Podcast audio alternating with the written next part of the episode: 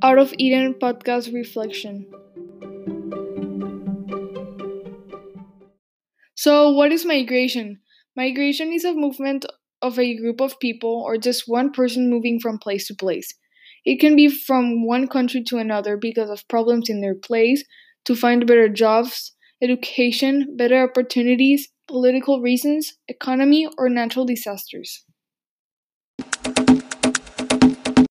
Many people can migrate temporarily or permanently, but why is it important to set borders between other countries?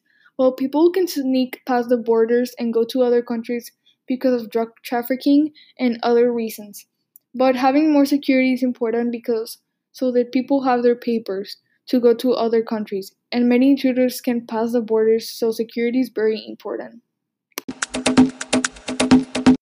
Some people have a choice to migrate, but others are forced.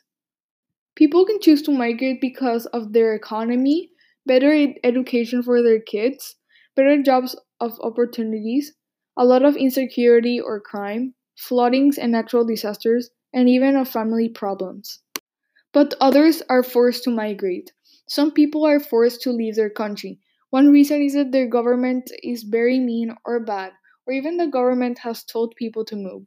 For example, Venezuela has a bad government and many, many people had to leave because it took their rights and companies. The governor is Nicolas Maduro. Although in World War II, many Jewish people had to migrate too because they were chased by the government Nazi. They were in danger and a lot of violence. I can help refugees by my country letting people enter it. This is called political asylum.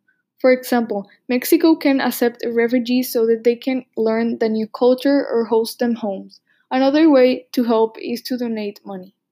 Thanks for listening my podcast.